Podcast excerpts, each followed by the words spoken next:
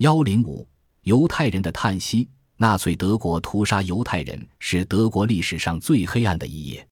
在第二次世界大战期间，纳粹德国变本加厉，从排犹转向屠犹，在居住有全欧一半犹太人的波兰、立陶宛和乌克兰等地设立了许多犹太区和集中营。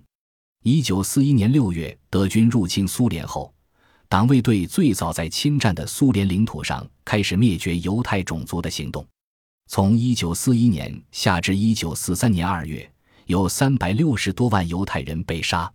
一九四二年一月，纳粹官员在柏林附近的万湖开会，确定把能抓到的一千一百万欧洲犹太人全部消灭，对一半是犹太血统的人，也要他们在死亡和绝育之间选择。灭绝行动主要在波兰的特莱伯林卡、卢布林、奥斯维辛等集中营进行。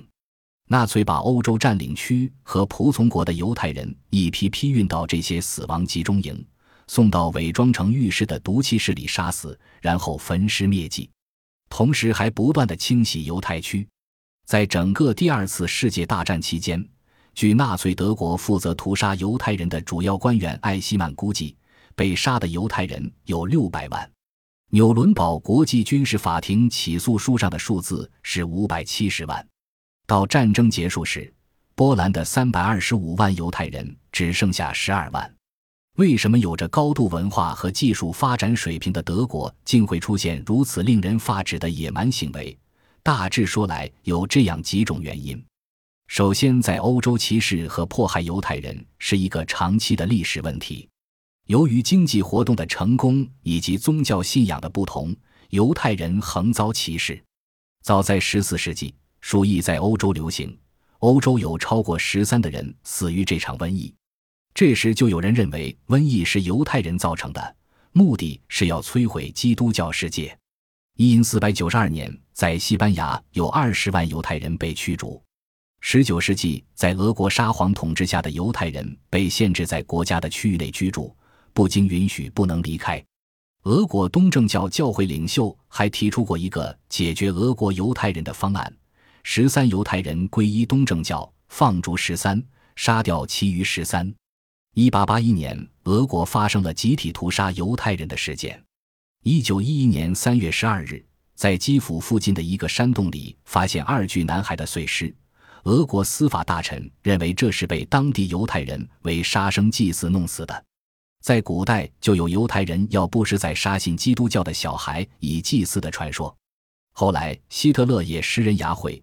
鼓吹犹太人有杀生祭祀的习俗，希特勒利用欧洲长期存在的反犹情绪，并将之推向极端。除了历史原因外，纳粹德国杀害犹太人还有经济上的动因。犹太人历来善于经商，经济活动相当成功。如19世纪的犹太人罗斯柴尔德家族，对欧洲的经济有着举足轻重的影响。伦敦的罗斯柴尔德在英国废除奴隶制后。拿出两千万英镑补偿奴隶主的损失。一八七一年，支付一亿英镑为法国向德国交纳战争赔款。维也纳的罗斯柴尔德帮助奥地利建造铁路。在法国，他们控制了北方铁路。在第一次世界大战后，作为战败国的德国经济十分困难，社会危机严重。而在德国从事商业金融业的犹太人却相当富裕。比如，经营大规模商业的百货公司在德国被看作是犹太人的专业，引起德国广大小店主的恐惧。纳粹德国出于经济上的需要，煽动反犹情绪，通过排犹屠犹、侵吞犹太人的财产，得到了不少经济上的好处。一九三八年十一月九日，纳粹党徒在一夜之间焚烧并抢劫犹太人在德国开的商店。希特勒早年从家乡林茨到维也纳时，发现城内的经济文化生活都被犹太人控制着，仿佛自己来到一个外国的城市。正是在这时，他开始考虑反犹的问题。另外，还有一个原因是，纳粹政权认为犹太人倾向于革命，马克思主义是国际犹太财团的政治学说，因而把反犹跟迫害共产党和社会民主党联系起来，以稳固其法西斯统治。在历史上，犹太人参加革命却是比较积极的。十九世纪时，俄国内政大臣普列维说过：“革命几乎是一种犹太现象。虽然犹太人在俄国人口中所占的比例不到百分之五，但在俄国的革命者中却有百分之五十以上的犹太人。有不少的欧洲很有影响的革命者出身于犹太人家庭。第一次大战以后，犹太人在欧洲贝地的革命中起了重要作用，如俄国的托洛茨基、斯维尔德洛夫。”加米涅夫、匈牙利的贝拉库恩、长期在德国生活的波兰人卢森堡等，在纳粹统治时期的德国，犹太人由于备受歧视，也积极参加了革命活动，因而希特勒耸人听闻的散布犹太人正在暗中颠覆全世界，法西斯政权自然也就将反对犹太主义和反对共产主义联系起来。还有些学者则强调纳粹德国根深蒂固的种族观念对屠犹的影响。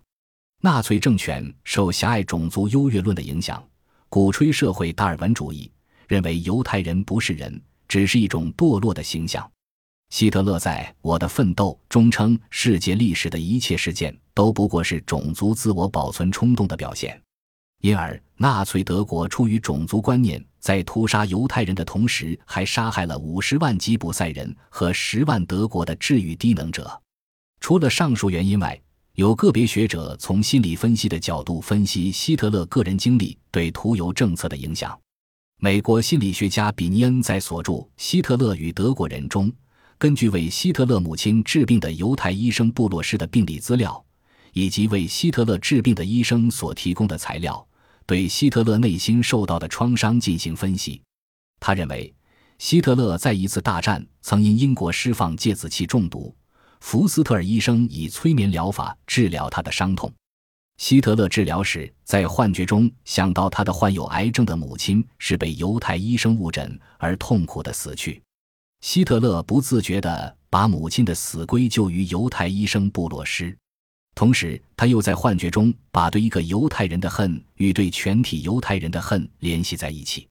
至于在纳粹德国是谁具体将排犹政策推向极端，也有不同的看法。